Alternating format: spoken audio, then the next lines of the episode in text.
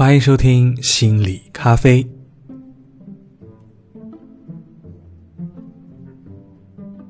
从众其实是日常生活当中非常常见的一种现象，这其实也是我们人本来的一种天性。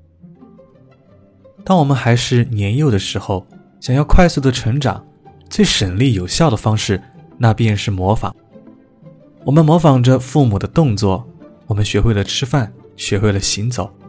久而久之，这一行为的有效性在我们的潜意识里就深深的刻下了印记，逐步的发展成为一种本能。而从众效应是指，当你来到一个陌生的环境当中。如果此时你发现自己的行为和意见与群体不一致时，你会莫名的产生一种压力，这种压力会促使你下意识的改变自己的立场，跟随大家的脚步。这也就是通常人们所说的“随大流，人云亦云”。不同类型的人从众行为的程度是不一样的。经过研究调查，女性从众会多于男性。性格内向、自卑感多的人会多于外向、自信的人；文化程度低的人多于文化程度高的人；社会阅历浅的人会多于社会阅历丰富的人。从众效应它具有两面性，消极的一面是它会抑制个性的发展，束缚人的思维，扼杀创造力，使人变得没有主见，墨守成规。例如。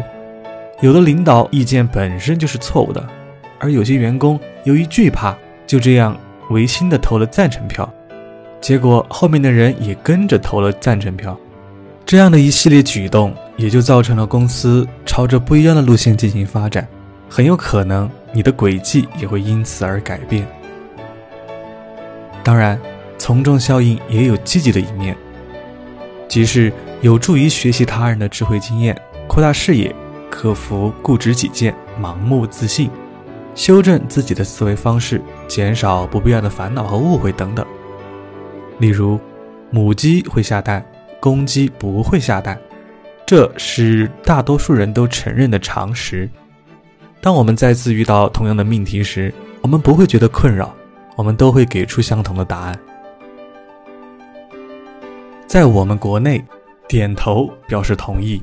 摇头表示不同意，但是在印度，他们回答别人的问题时，将头歪在一边或者摇头，那就表示肯定；而点头则是否定的意思。当你去到印度，如果不从众、不入乡随俗，你很有可能会寸步难行。因此，对于从众这一社会心理行为，要具体问题具体分析，不能够认为从众就是没有主见。墙上一棵草，风吹一边倒。在平日里，我们要努力的培养和提高自己独立思考、明辨是非的能力。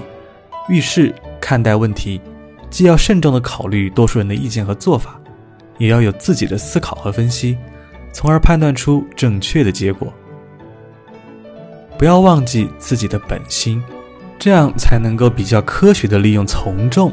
来解决一些问题。